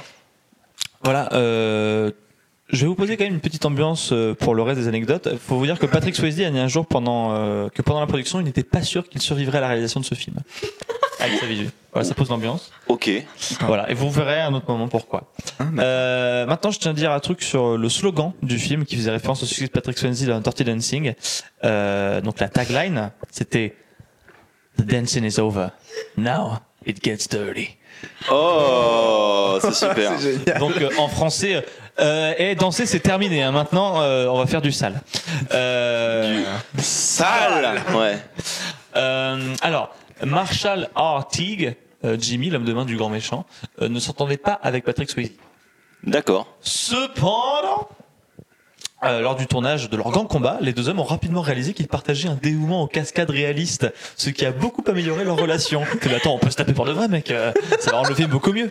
Ils ont développé une telle confiance mutuelle qu'ils ont beaucoup improvisé et se sont permis de se donner des vrais coups de poing et de pied. Ah, waouh. Lorsque Jimmy balance une bûche à Dalton, Non. Tig a pensé à tort qu'il s'agissait d'une bûche d'accessoires cassables. À la fin, Swayze était couvert de bleu et avait deux côtes cassées et un genou cassé. Oh, waouh. Waouh Bon, ça sent un peu les fausses anecdotes d'Hollywood. Ça sent un peu, ils étaient pas réellement potes, ils se sont juste tapés dessus. Et, euh... Et en plus, je, je tiens à rappeler que, et ça va dans le sens que tu, mais à moins que ce soit ce que t'allais dire, mais dans, sur Dirty Dancing, un- c'est- déjà ouais. ouais, une anecdote qui est hyper connue, c'est qu'il y a aucune alchimie entre les deux acteurs, ils pouvaient pas se pleurer. Ouais. Donc, alors, il y a, il y a un monde où, en fait, Patrick Swayze est pas très sympa. Euh, Ouh. Swayze est plutôt sympa. euh, Mais il a, il a l'air, ouais, je trouve. tout le monde avait l'air de bien Il l'aimer. a quand même fait, pardon, dans, sur Matchpoint, là. Il a fait du parachute pour de vrai, hein. Et Donc, du euh, surf. S'il est pas, et du surf, si ça, c'est pas Julia cool. Roberts l'aimait bien. euh, Bon, bah, alors, il est cool. Mais du coup, il lui a vraiment arraché la carotide. Ouais. ouais. Hélas, Oh. il a dit, il y en a qu'un seul des deux qui survivra. Alors celle-ci, elle est pour les vrais mecs dans, dans qui n'aiment les caisses de bonhomme. Ok. Elle est pour toi. Oula. Elle est pour toi, mon Vince. Le Monster Truck qui, qui traverse la concession Ford, c'est un Bigfoot 7. Alors, c'est son nom. euh, J'imagine qu'il considère que les pneus sont les pieds. Euh, Parce qu'ils sont big, ouais. Ouais, c'était Big Pneu, donc des Bigfoot. Alors, il est conduit par l'ancien vice-président des 4x4 Bigfoot, Jim Kramer. Mais non. Incroyable Cosmo, non Cosmo, ouais, c'est son vrai prénom. Euh, la scène a coûté 500 000 dollars et, a- Oh, wow. et a été faite en une seule prise. Oui, Le. Bigfoot a dû ensuite être repeint pour continuer à faire ce qu'il fait de mieux, à savoir écraser des voitures. Et ce, dans tous les pays du monde. C'est une belle histoire. Un avis, euh, Vince Gasoil. euh. Paul. J'en sais rien. Je- je sais Gazo Vince. Gazois Vince. Quoi Gazo, je sais pas, gasoline, gasoline. Oh, ok. I'm okay with that. Euh, lorsque Dalton, joué par Patrick Swayze, arrive pour la première fois au Double Deuce, le bar dans lequel il accepte le taf au début du film, il se tient au bout du bar, à côté d'un poteau. Sur le poteau, il est gravé Buddy's Corner. Buddy était le surnom de Patrick Swayze. J'imagine que cette fois, on va laisser Buddy dans son coin. C'est par rapport à, à Dirty Dancing, c'est la, c'est la punchline du film. Bah, du du coup, je l'ai pas vu. Donc... Il- la punchline Non, mais du ouais, film, ouais. c'est on laisse pas bébé dans un coin. Mathilde, est, Mathilde est décédée, hélas, de rire. Euh, Littéralement, je dirais, elle est morte. Donc, euh, on fait une petite annonce là, si quelqu'un peut la remplacer. euh, Si vous travaillez aux archives de Vous savez l'INA, quoi faire euh, des Ouais. cadavres Ouais, si c'est comme ça. salon. Ouais, parce que du coup, Pierre est techniquement responsable et j'ai peur d'être complice. Donc, euh, et ça m'embêterait qu'on me retienne pour ça, euh, spécifiquement. on va, Alors. on va s'enfuir, Mathieu, tous les deux. Ah, malin. Et là, euh, je vais ouvrir euh, une grosse parenthèse, Ok. qui aussi la fin de ma, ma, ma, ma chronique. Euh, et on va revenir sur, j'avais dit qu'on y reviendrait, tac tac tac, sur Broadway. Musical. Broadway. Ah oui. Donc truc La, marrant la Java film. de Broadway, c'est ça la chanson, je sais pas. Euh, bon, tu viens de citer Sardou, faire une blague sur les tours. Ah, c'est ça. hein. C'est ça. Je me disais, il y a une ouais. chanson connue. Sardou, hélas. Euh, donc un truc marrant sur le film, euh, il y a une adaptation donc en comédie musicale euh, sur Off Broadway. Ah, On aime bien Off-Broadway. Donc on est bien Off Broadway. Je vous lis le titre. Roadhouse, the stage version of the cinema classic that starred Patrick Swayze, except this one stars Timac from the 80s cult classic The Last Dragon, wearing a blonde mullet wig. Euh, j'ai trouvé ça marrant. Alors, je vais vous traduire le titre quand même pour les personnes qui ne parlent pas anglais. Donc, euh, Roadhouse, donc euh, techniquement barrotier. Euh, la version sur scène du classique du cinéma dans lequel jouait Patrick Swayze, sauf que dans celui-là, il y a Timac du film Last Dragon, ce classique, film classique des années 80, et il porte une perruque de mulet blond. Ça, c'est le titre. Et j'ai trouvé ça marrant. Je me suis dit, c'est quand même marrant d'avoir un- un un truc beau sur titre, scène ouais. produit euh, qui, qui va là-dessus. Et je me suis renseigné et j'ai appris que cette comédie musicale, ben, c'est ce qu'on appelle un campy ou du camp. Et alors, mais qu'est-ce que c'est le camp Parce que moi, je suis arrivé avec mon, mon, mon ignorance tout simplement et j'ai commencé à faire des recherches parce que je suis quand même un petit peu curieux. La cam, c'est la meilleure chose qui soit arrivée à l'humanité. Et le, voilà. Wow, ok. Et coup, coup de dur pour la roue, mais ok. Euh... coup de dur pour la roue. Mais ce que je comprends pas, c'est qu'ils aient eu besoin de faire un remake, enfin pas un remake, mais une nouvelle version cam d'un film qui l'est déjà beaucoup. Un petit peu. Mais je te laisse expliquer ce que c'est parce qu'en fait, je suis En train de me dire donc que... c'est un terme anglais qui peut se traduire par se camper en français ou alors prendre la pause si vous préférez. Euh, mais qu'est-ce que c'est le camp? Eh ben, en fait, c'est un terme utilisé par les historiens de l'art et les critiques culturelles pour décrire à la fois un style, une forme d'expression et un regard propre à la sous-culture gay masculine. Euh, quand on dit sous-culture gay, euh, c'est un terme universitaire. Une sous-culture, c'est euh, une forme de culture qui est euh, n'est pas la, la culture dominante. Par exemple, euh, le punk, c'est une sous-culture du rock. Euh, et donc, Ouais, la tu viens de le dire, parce que c'est vrai que ça pouvait être mal interprété. oui, oui, non, mais en c'est- vrai, oui, pour de vrai. euh, donc là, je- quand je dis sous-culture gay, je crois que je vais le répéter à un autre moment, c'est simplement euh, un terme universitaire.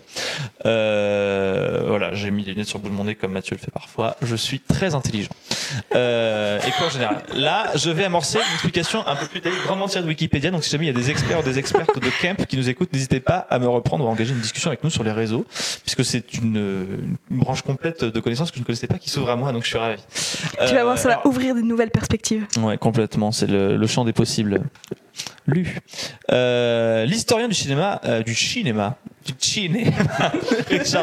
Richard fatigué, décrit le camp comme l'une des caractéristiques pouvant exprimer l'appartenance d'un individu au groupe des hommes homosexuels.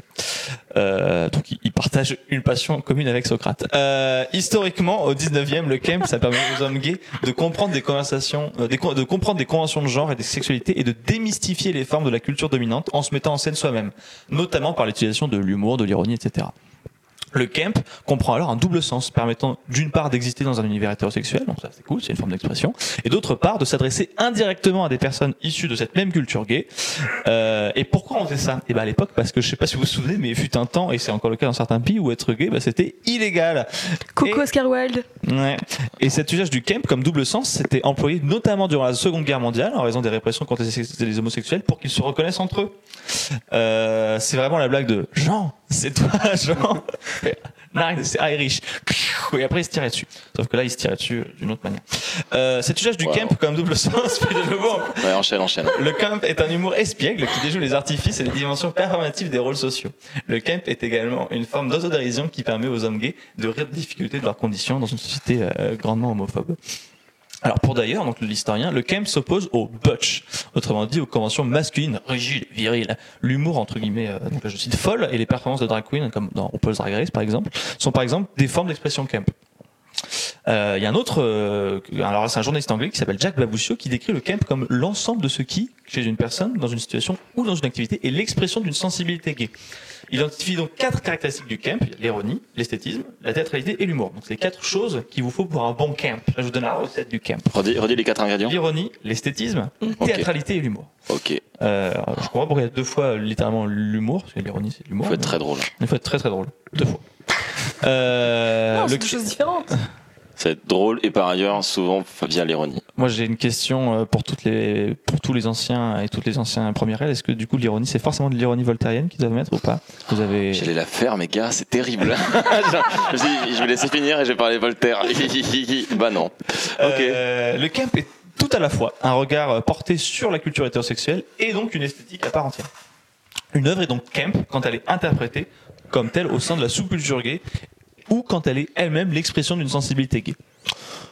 Voilà. Et donc euh, je vais essayer de trouver des extraits de cette adaptation camp de Roadhouse parce que j'ai vraiment envie de voir Ouais, ressemble. sur le Instagram. Et si on en trouve, on les mettra sur le Instagram complètement. Tu peux rappeler le, le hâte euh, Mathilde du Instagram? Eh bien, c'est multiplex. Hâte euh, multiplex le podcast, je At crois. multiplex podcast, oui, je confirme. Tout collé. Tout, tout collé Ouais. Non, faut pas rajouter tout collé, c'est moi qui précise que tout. C'est arrobas multiplex podcast, pas tout collé. Enfin si tout collé mais pas tout collé. Ouais. Ok. un peu long. C'est un- on est vraiment. Vous tapez multiplex, normalement, vous allez trouver. Ouais, c'est super, c'est un Ah, super bah, ne tapez pas, on est sympa. Euh, je, Est-ce que t'as fini sur le camp ou est-ce que je t'interrompre si je fais Tout fini sur le camp. Je peux, je peux me permettre de rajouter un petit truc. Parce que tu m'as dit que tu allais faire ta chronique sur le camp. Ouais. Et alors ça tombait bien parce que figure, figurez-vous que euh, je j'écris dans une revue à côté qui s'appelle Tsunami. Et non, et on sort, on a sorti là un, un numéro. euh, alors au moment où on a préparé l'épisode, c'était pas encore sorti, mais de- depuis ça l'est. Et au moment où vous l'écoutez, ça l'est encore plus, puisque bah, vous l'écoutez après l'enregistrement normalement. Euh, on a fait une sorte d'abécédaire et moi je me suis occupé de la lettre K comme kitsch. Et donc je fais une entrée sur le kitsch et euh, voilà, si vous voulez en savoir un peu plus sur le camp, non, mais la- enfin, y a, en vrai, euh, le camp est Lisez hyper Suzanne intéressant. Sontag. si oui, non mais voilà, le mieux c'est d'aller sur son, enfin de lire son texte, mais si vous avez moins de temps, euh, vous pouvez lire mon article. Euh, non, en vrai, le, le c'est pour faire un lien en fait avec la chronique de Vincent. Le camp c'est hyper intéressant pour se intéresser à toute une esthétique, une, toute une esthétique kitsch et ou euh, nanarophile. Euh, effectivement, en s'appuyant par exemple sur Suzanne Sontag, euh, je suis pas le premier à, à- à le dire et je voulais et comme ça, je mets un argument d'autorité. Dans Cinéphile et Cinéphilie de Laurent Julier et Jean-Marc Levaretto, euh, qui est un, un essai euh, publié en 2010 sur euh, les différentes façons d'aborder sa cinéphilie. Il y a toute une entrée euh, comme ça sur le sur le nanar. Et alors eux le- l'expliquent comme ça, le- le- la, la nanarophilie. Je le cite. La cinéphilie postmoderne trouve ses origines, ses proches origines dans le camp. Le camp, comme dit Suzanne Sontag, consiste à voir tout entre guillemets. Ce n'est pas une lampe, c'est une lampe. Ce n'est pas une femme, mais une femme. On revient un peu avec le lit. Oui, euh, percevoir de façon, percevoir de La façon. double boucle. Oh, mais oui, parce que Socrate il est gay. Ouais. Oh, oh, oh mon Dieu Percevoir les choses de façon camp, percevoir de façon camp les choses et les personnes, c'est ne concevoir l'existence que comme un rôle à jouer. Il s'agit là de l'extension la plus extrême en matière de sensibilité de la métaphore de la vie comme théâtre. On peut même faire avec Sartre. Et donc là, il cite euh, effectivement Suzanne Sontag, Notes on Camp. La conclusion de Juliet Levaretto, entre un navet et un entre guillemets navet, il y a tout un monde. Un navet est un navet, mais un entre guillemets navet, euh, comme on le verra, euh, bah, c'est un nanar en fait. Wow. Donc euh, voilà, tout le monde, euh, tout le monde, c'est tout le monde il est camp en fait. Voilà. Et est-ce que, puisque tu as la Oh, parole, tu peux nous. Tout le monde, il est beau, gentil. tout le monde il est, il est un peu queer finalement. Tout le monde, il est un peu camp. Est-ce Non que mais c'est peux hyper, nous, euh, hyper intéressant, nous- hyper enrichissant comme façon de lire euh, les Ouais. choses. nous dire le- le- l'un des titres étrangers de ce Ah. film Ah oui, alors avant de terminer, on va, on va vous donner un des titres étrangers. Donc, Oui. je rappelle que le titre français c'est Roadhouse, le titre québécois c'est Bar routier, mais le titre brésilien, Et c'est super parce qu'on peut faire même un cliffhanger là. ouais, Je, je le dis un jour. Je vais faire une chronique sur les titres brésiliens. C'est pas mon créneau, mais il faut faire ça. Les Brésiliens traduisent trop bizarrement les, titres de films. Ouais. Donc là, le titre de Roadhouse, c'est Profissão Duro, qui se traduit littéralement par Profession dure à cuire. Ce qui n'est vraiment pas le titre du film, tout simplement. Et, et cette espèce de, de truc un peu naze, de très premier degré, vraiment, très souvent les traductions de, de films au Brésil, c'est ça, c'est assez terrible. Et bien voilà, je pense qu'on n'a plus grand chose à vous dire sur Roadhouse et ça tombe bien parce que c'est la fin de cette émission. Merci de nous avoir écoutés, on espère que ça vous a plu. Euh, vous voulez euh, d'autres épisodes? Bah il y en a plein, allez-y, allez vous abonner à la page euh, podcast, allez vous abonner à la page Instagram. Euh, Je rappelle, le hâte c'est Multiplex le podcast. euh, les épisodes sortent tous les deux mardis. Suivez-nous sur Instagram pour approfondir donc les épisodes et savoir quand les autres épisodes sortent. Euh, cette fois, c'est pas un grand merci à la Sorbonne Nouvelle, c'est pas de sa faute, mais on va dire quand même un grand merci à Mathilde de nous avoir dépanné avec Et merci à Thierry Euh, à Lina, pardon. Oui. Je confonds les deux institutions.